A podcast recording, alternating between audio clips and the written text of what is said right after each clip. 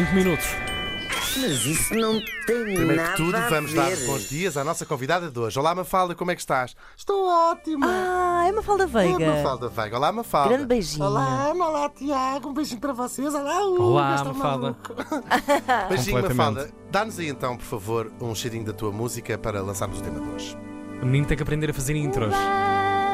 Obrigado, Mafalda. Pois é, hoje vamos falar de bandos de asas soltas, porque vamos falar da migração das aves, que é um tema que não Olha. tem rigorosamente nada a ver com o resto ah, da nossa emissão. Fiquem sabendo que das 10 mil espécies de pássaros, de aves que se conhecem, cerca de 40 mil espécies ah, migra todos os anos, sai Ok. do sítio onde vive ah, para ir passar férias. Umas férias, claro. a Como toda a lado. gente, Portanto, não é? cerca de 40% São para o das Inatel lá dos pássaros. Sim, vão, vão passar eh, sempre para sítios mais quentes. claro. Ah, é possível que sejam ainda mais do que, essas, do que esses 40%, porque nem todas as aves do mundo estão estudadas. Falta, por exemplo, estudar mais a fundo as aves tropicais. Não se acredita que, que sejam muito migratórias, porque já estão assim num clima mais. Claro. mais Ao jeitinho quente. delas, sim. Mas- precisam de mais fresquinho. Se calhar vão um fresquinho. mais fresquinhos, não é? É. Tens aqui, ai, vou agora para São Martinho ou uma coisa Pegam qualquer. para aqui uma malhinha para levar. Estou aqui na, na selva amazónica, vou pa- passar umas férias oh, às festas de Ferrel. Ou vão às festas de Olha. Ferrel e,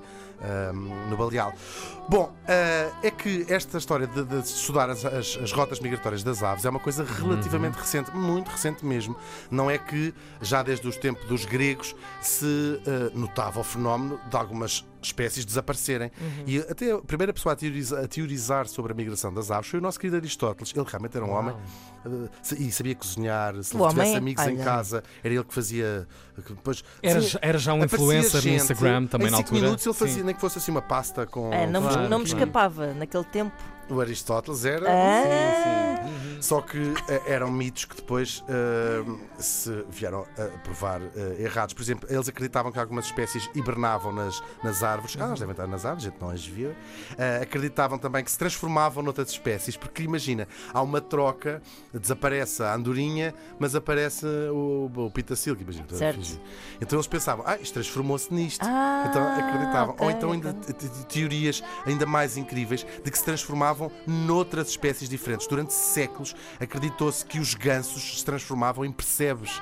Estão a que ver? não? Sim, sim, até, até Ah. há relativamente pouco tempo eles viam os percebes. Estão a ver? Os percebes é Sim, aquele ma- sim. marisco. Ótimo E achavam que comer. aqueles bicos e aquelas patas eram os gansos. Porque aquilo de facto tem uma, uma, uma, uma, Sim. uma fisionomia muito Sim. estranha. Esse, esse, esse- esse marisco, não sei se se chama marisco, esses bivalves, também não são bivalves, esquece-me. Não Eu sei como é que creio é que sejam bivalves. Talvez bivalves. Mas ah? os bivalves têm concha não todos, acho concha, eu. sim. Sim, Ok. sim, sim, por acaso. Ah, é razão, chamam-se barnacles Molusco. em inglês. Os moluscos, sim, chamam-se Sim. uh, barnacle Ai em meu inglês. Deus, os gansos E há uma espécie de, de ganso que se chama mesmo barnacle. A ignorância é fascinante. E só em 1891, com uma viagem à Isso Groenlândia, foi ontem. foi ontem, é que o cientista disse: Ah, não, peraí, eles estão.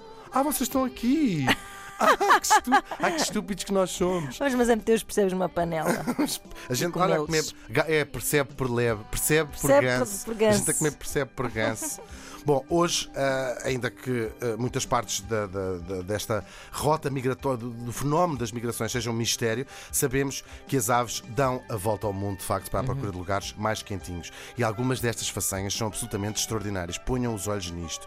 É é precisamente uma espécie de ganso, que estamos aqui a falar dos gansos, que atinge as altitudes mais elevadas. São quase 9 km acima do nível do mar, esta espécie de gansos, para sobrevoar os Himalaias ali na Índia. 9 quilómetros. Mas ah, em em 1975 houve um abutre, portanto não se conhece se isto é um hábito daquela espécie ou se foi aquele indivíduo que se passou, mas houve um abutre que chocou contra um avião a 11 quilómetros do chão. 11 quilómetros do chão. Depois há uma, uma ave chamada gaivinha do Ártico, que é uma ave ah, marinha polar. Parecia Gaivinha Duarte. Gaivinha do Ártico. parecia parecia nas revistas, sabes, né? Sim, aquelas velhas assim a mão. Gaivinha do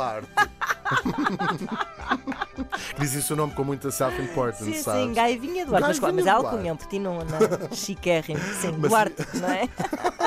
Gaivina do Arte. É uma, é uma ave eh, marinha polar e tem o recorde da maior distância percorrida. São 20 mil quilómetros para cada lado, desde a sua casa no Ártico até à sua casa de praia na Antártida. Também não sei se faz grande diferença. Bom, ela, ela é que sabe. E depois volta, são 40 mil quilómetros todos os anos. Estas aves vivem 30 anos, o que significa que ao longo da sua vida percorrem o equivalente a três viagens de ida e volta até à Lua.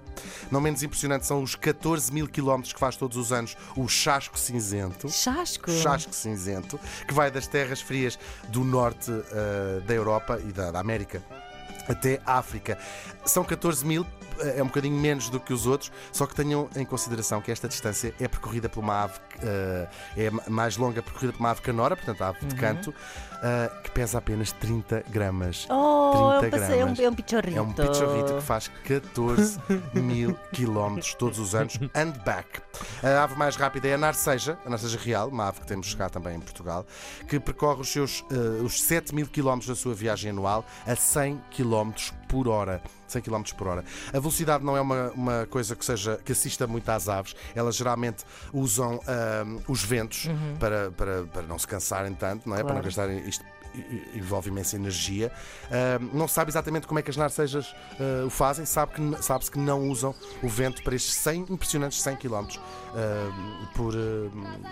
Por hora. O fuzelo é um bicho também parecido com a narceja, leva a taça da rota migratória sem paragens, nem para comer, nem para beber, nem para descansar. Passa oito dias para fazer os eh, 11 mil quilómetros que percorre. Como é que eles se preparam? Pois os pássaros comem como ao caraças, é um, eh, chegam a duplicar de tamanho para depois poderem gastar tudo na, na rota migratória, porque alguns atravessam, alguns não, quase to- todos Oceano. atravessam É oceanos. como comes e uma bola de Berlim e parar. treinar a seguir. Exatamente. Claro. Algumas Bem aves visto, Ana Marta. fazem paragens, mas esta história da, da- daquela, do, do fuzelo, oito dias sem parar para é beber. incrível. Sim, é incrível mesmo. Nem só as, as aves voadoras migram, também algumas aves terrestres da Austrália vão de um lado. Vão à pata, Pois, literalmente, claro. eh, milhares de quilómetros, e os pinguins, claro, fazem a sua rota migratória. Também quem vai à pata é o pato. Nada. Ah, o pato. O pato vai à pata. Vai. Ah. Ele demorou a perceber. Pois demorei. Bom, claro que isto nem sempre acaba bem. Todos os anos ah, andam por aí a passardinhar, claro, milhões e milhões e milhões. São bandos de muitos milhões de, de, de aves e nem todas chegam ao seu destino. Para além da exaustão ou das tempestades, as principais causas de morte são as atividades humanas. Só na América, só tenho dados para a América do Norte, mas mil milhões de pássaros morrem todos os anos batendo com os cornos em janelas. Imaginem isto. está, pois. E depois mais 7 milhões contra antenas de rádio, de televisão e postos Pá, de e carros eletricidade. também devem estar aí nessa cota. Satapapão, satapapão, satapapão, satapapão, satapapão. Mas não, é incrível esta viagem dos nossos passarinhos. Deixo-vos com um pensamento do dia. Todos os dias de manhã, acordem, olhem pela janela, fechem os olhos, recebam os raios de sol na vossa cara e agradeçam ao universo não haver pílula do dia seguinte no tempo das vossas avós. E obrigado, Mafalda. Um grande beijinho para ti. Mas isso não tem nada a ver.